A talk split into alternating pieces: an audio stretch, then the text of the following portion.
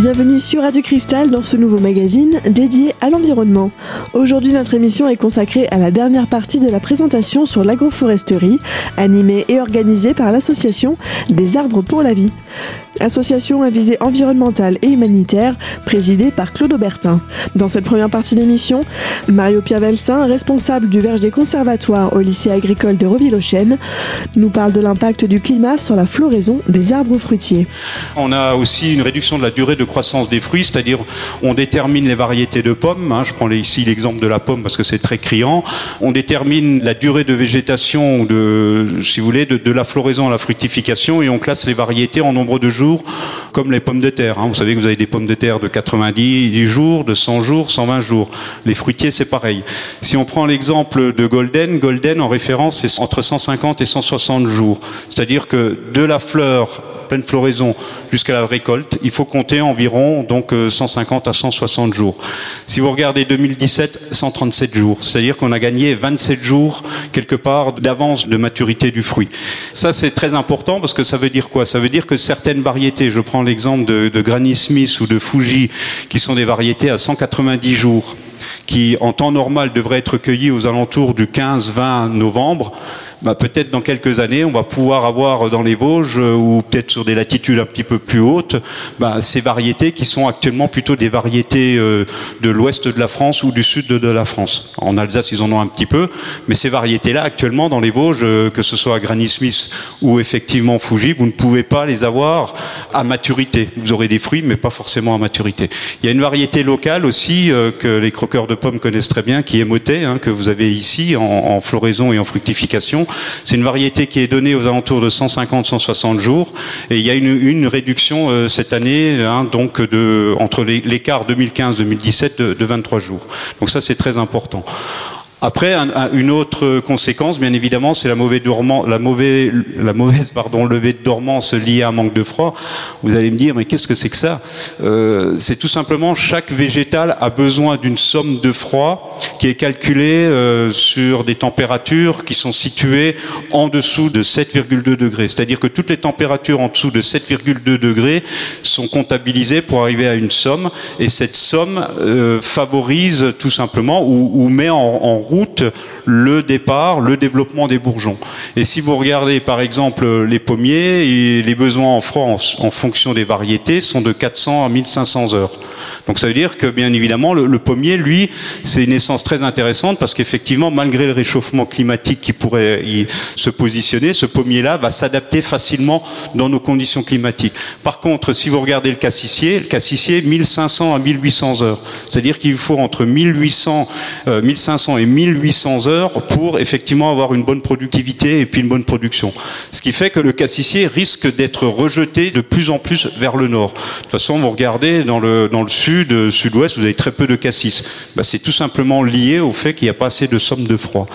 Et si par exemple sur certaines avées, vous avez des cassissiers qui fructifient mal, vous avez seulement 3-4 baies par grappe, bah, c'est lié peut-être à cette quantité de froid. Ça peut être les pollinisateurs, mais ça peut être effectivement surtout les, problèmes de froid. Vigne, vous voyez, 250 euh, à 300 heures. Donc euh, quand Claude dit on va pouvoir planter de la vigne euh, à Davilliers ou je ne sais où, là, c'est tout à fait intéressant, bien évidemment. Après, bien sûr, il y a d'autres critères qui rentrent en ligne de compte. Mais ça, c'est le fait aussi qu'il pourra y avoir une répartition géographique qui va changer aussi bien au niveau des espèces au niveau des variétés. Ça, c'est certain. Alors, il y a aussi des anomalies qui sont liées à des températures excessives, par exemple, en été. parce qu'un bourgeon, il va se dire, est-ce que je deviens un bourgeon à fruits ou est-ce que je deviens un bourgeon à bois. Cette décision-là se fait au mois d'août, en règle générale, sur les périodes chaudes.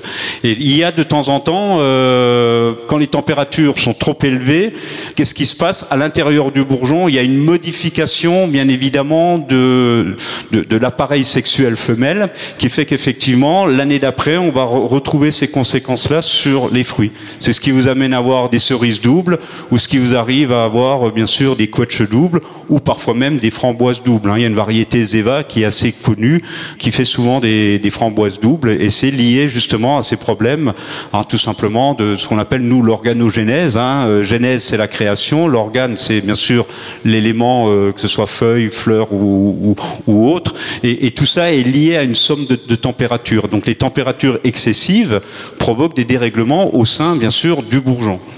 Donc là, on passe de la fleur au fruit, mais il faut pas oublier l'arbre. On a actuellement énormément, énormément de problèmes qui sont liés à ce qu'on appelle, euh, ce qu'on appelle l'échaudure sur tronc, c'est-à-dire des ensoleillements excessifs sur les, les, jeunes plantations que l'on fait. Alors c'est lié à, je vais pas rentrer dans les détails parce que c'est assez, assez complexe, euh, mais c'est lié en, gros aux périodes froides, de, de, par exemple de février, lorsque la végétation s'installe en journée, il peut faire très chaud, la nuit ça peut descendre à des températures relativement basses, hein, ce qui fait qu'effectivement on, a tout simplement certains tissus qui gèlent, ou ça peut être aussi lié à une exposition trop importante, bien évidemment du tronc, euh, sur des périodes estivales très très ensoleillées. Donc euh, un conseil, protégez vos arbres, les jeunes arbres que vous plantez, que ce soit en agroforesterie ou autre, les jeunes arbres que vous plantez, mettez de la protection. Alors attention, pas de toile de jute, il faut des protections, euh, lamelles bambou, c'est encore ce qu'il y a de mieux. Dans la prochaine partie de cette émission, Mario Pierre-Velsin continuera son exposé concernant l'impact du climat sur la floraison des arbres fruitiers. A tout de suite sur Radio Cristal.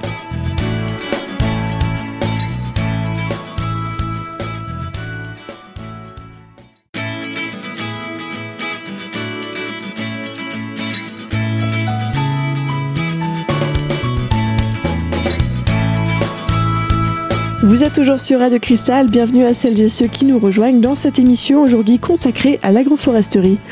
Dans cette seconde partie de l'émission, Mario Pierre-Velsin, responsable du verger conservatoire du lycée agricole de Reville-aux-Chênes, évoque les solutions possibles pour réduire l'impact du climat sur la floraison des arbres fruitiers.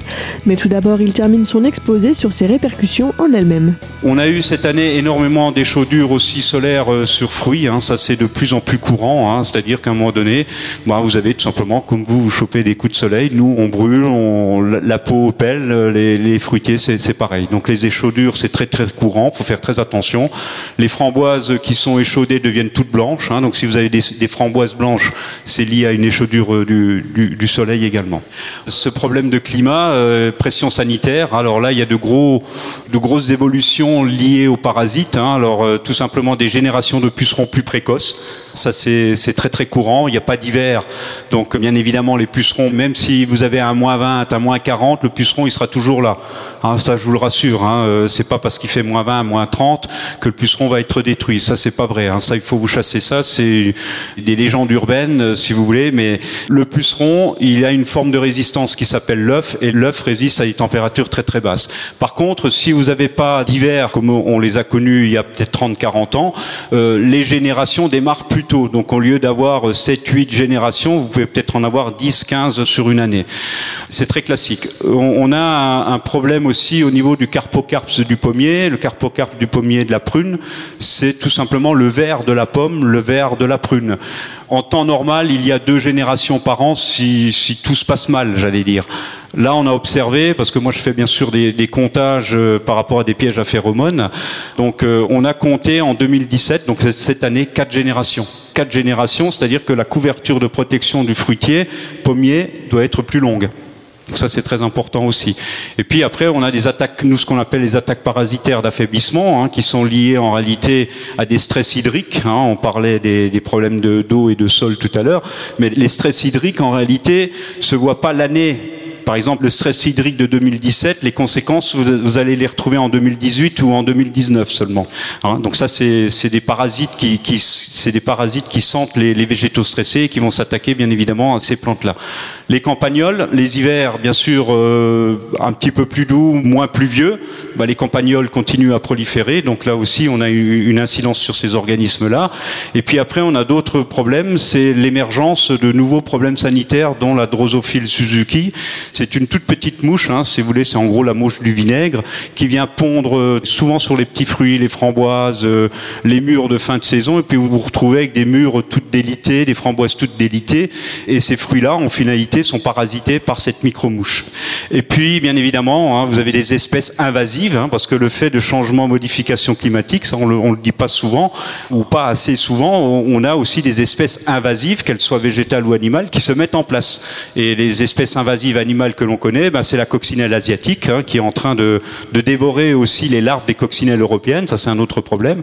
Et puis, apiculteur, moi je suis apiculteur aussi à mes temps libres, c'est le frelon asiatique. Alors pour le moment, on n'a pas encore vraiment de, signes de frelons asiatiques dans nos secteurs, mais sur l'Alsace, il commence déjà à en avoir. Hein. Alors, il y a une chose aussi qui est importante, hein, l'influence modification climatique. Donc, il y a des risques de désynchronisation entre hôtes, parasites, auxiliaires, proies. Ça veut dire quoi? Ça veut dire que les changements climatiques vont provoquer des décalages entre l'apparition de nous, ce qu'on appelle l'auxiliaire, c'est-à-dire l'aide qui va détruire le parasite. C'est-à-dire que les parasites risquent quelque part de se développer davantage avant que l'auxiliaire, si vous voulez, la proie soit dévorée par effectivement l'autre organisme. Hein. Je prends l'exemple, le puceron est dévoré par bien sûr la coccinelle ou les cirfes, donc il risque d'avoir un décalage entre ces, organismes-là. Ça se ressent déjà d'ailleurs. Hein. Quel conseil prodiguer? Ben, Il y a quelques pistes. Hein. C'est euh, bien sûr, euh, on parlait de matière organique. C'est matière organique, ça il faut y travailler. Pour moi, c'est un leitmotiv et c'est très très important. Le choix des porte-greffes, choisir les espèces variétés rustiques locales, ça c'est vital. Et puis bien sûr, bien définir les exigences de chaque espèce, les répartir correctement sur le terrain. Hein. C'est clair, on fait pas un verger comme ça euh, en, jetant les arbres en plein milieu de la carré, comme on dit choisir les plans locaux, on va y revenir parce que ça c'est très important. Bien maîtriser les techniques de plantation, hein, ça c'est, on fait pas n'importe quoi. Et puis bien sûr euh, mettre en place la gestion différenciée, euh, mettre en place les haies, les espèces locales, bien évidemment. Et les deux derniers points là, pour moi, sont la clé de voûte en réalité. Donc euh, la gestion différenciée et l'implantation d'espèces euh, locales, donc mise en place de haies, parce qu'effectivement les auxiliaires sont quelque part euh, sur ces organismes-là, sur, le, sur les haies et puis sur les, jachères fleuries, et en réalité c'est l'hôtel et restaurant justement de ces auxiliaires-là. Voilà, donc là par exemple l'exemple, on, on, apporte et on va apporter pendant les dix années qui vont suivre du compost. On a déjà nourri au départ, mais là on va nourrir en compost, en compost les arbres fruitiers. Alors, il y a cet aspect résistance, on parlait de mycorhisation, donc ça c'est très important de la gestion de l'eau. L'humus permet effectivement de mieux gérer l'eau aussi au niveau des, fruitiers. Et puis après, bien sûr, cette relation entre les organismes, l'abeille, bien évidemment, là les cirfs. Hein. donc euh, quand vous plantez des haies, adaptez les essences qui correspondent à, ces organismes-là. Dans la prochaine partie de cette émission, Mario-Pierre Velsin laisse le micro à Jacques de Temple, qui s'intéressera au label végétal local. A tout de suite sur Radio Cristal.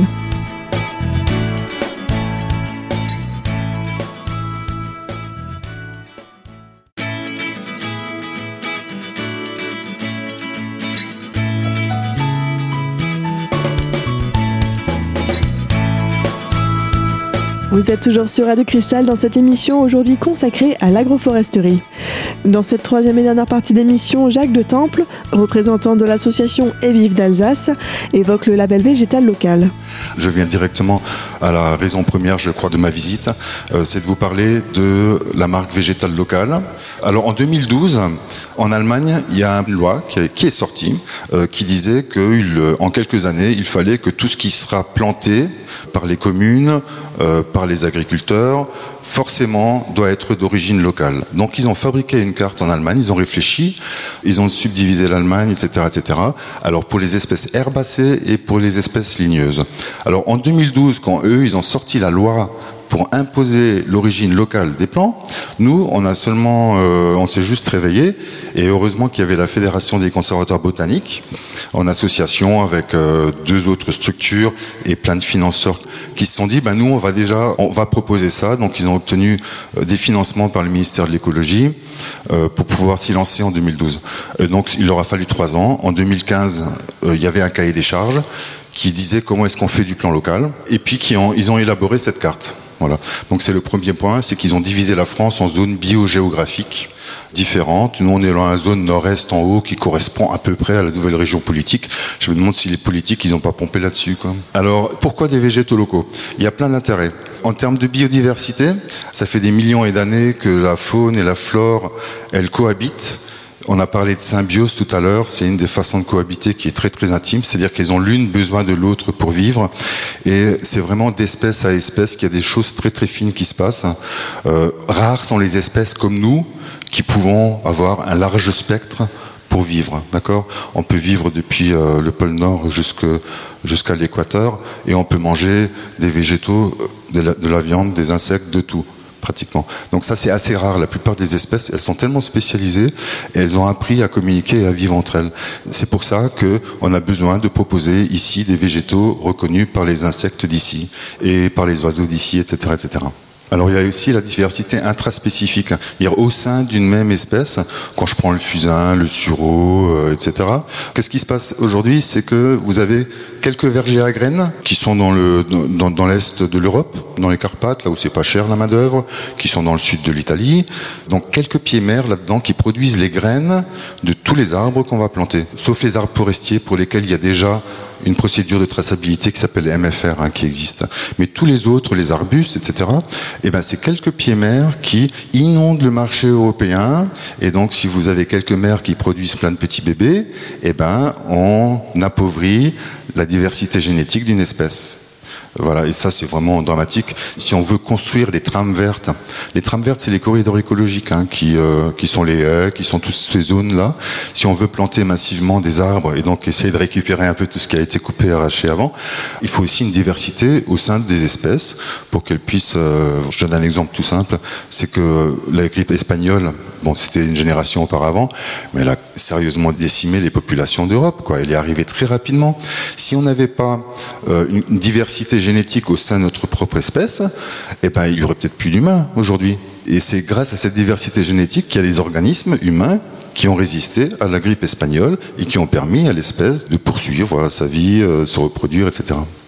En termes de prévention, Pareil, euh, lutte contre les invasives, les parasites. Alors sur le changement climatique, c'est particulièrement intéressant. J'ai eu conscience de ça finalement pas longtemps parce que c'est un discours que j'avais pas. C'est que cette diversité intraspécifique, elle permet aussi d'avoir plus de résilience au niveau de chaque espèce par rapport au changement climatique. Pourquoi? Parce que vous avez justement cette diversité génétique tout bêtement, c'est comme la grippe espagnole finalement, c'est-à-dire qu'il y a un individu qui va mieux résister à la sécheresse. L'autre individu qui n'y résiste pas, ben, il va peut-être mourir, vous allez le voir brun euh, l'été suivant, mais le premier, il va produire des fruits, et puis il va transmettre son capital de résistance à la sécheresse. Et voilà, donc c'est, important d'avoir cette diversité aussi euh, pour cette raison-là. Euh, en termes d'aménagement durable, ben, il y a des enjeux forts, hein. il faut effectivement replanter, on l'a tous compris. Hein. Il y a des grands mouvements comme l'agroécologie, avec le sous-chapitre agroforesterie, la trame verte bleue pour lutter contre la perte de la biodiversité. Et puis, restauration des milieux anthropisés, parce que finalement, on devient on artificialise de plus en plus les terres qu'on est aussi, aussi obligé de se poser la question de la nature en ville. Et donc, qu'est-ce qu'on y met comme végétation? Sur l'économie, eh ben, c'est quand même pas mal. Hein. c'est une activité qu'on peut relocaliser. C'est-à-dire qu'au lieu d'acheter des graines qui sont produites très loin, qui sont ramenées par des camions, etc., ben, finalement, on peut faire une économie circulaire aussi de ce côté-là et produire localement ce qu'on consomme localement. Voilà, économiquement, on est également très gagnant sur ce point-là. Euh, nous, ce qu'on fait au niveau de notre filière euh, végétale nord-est, euh, c'est qu'on a aussi un aspect social fort, c'est que c'est des entreprises adaptées ou des ESAT, donc des entreprises qui embauchent du personnel en de handicap. C'est à eux qu'on confie la récolte des graines et le traitement des graines avant qu'ils les envoient aux pépiniéristes. Un label qui peut donc permettre aux entreprises locales de développer leur commerce. On arrive malheureusement à la fin de cette émission consacrée à l'environnement et plus particulièrement à l'agroforesterie. Retrouvez dès maintenant cette émission sur notre site internet radiocristal.org et quant à nous, on se retrouve très vite pour une nouvelle émission. À bientôt sur Radio Cristal.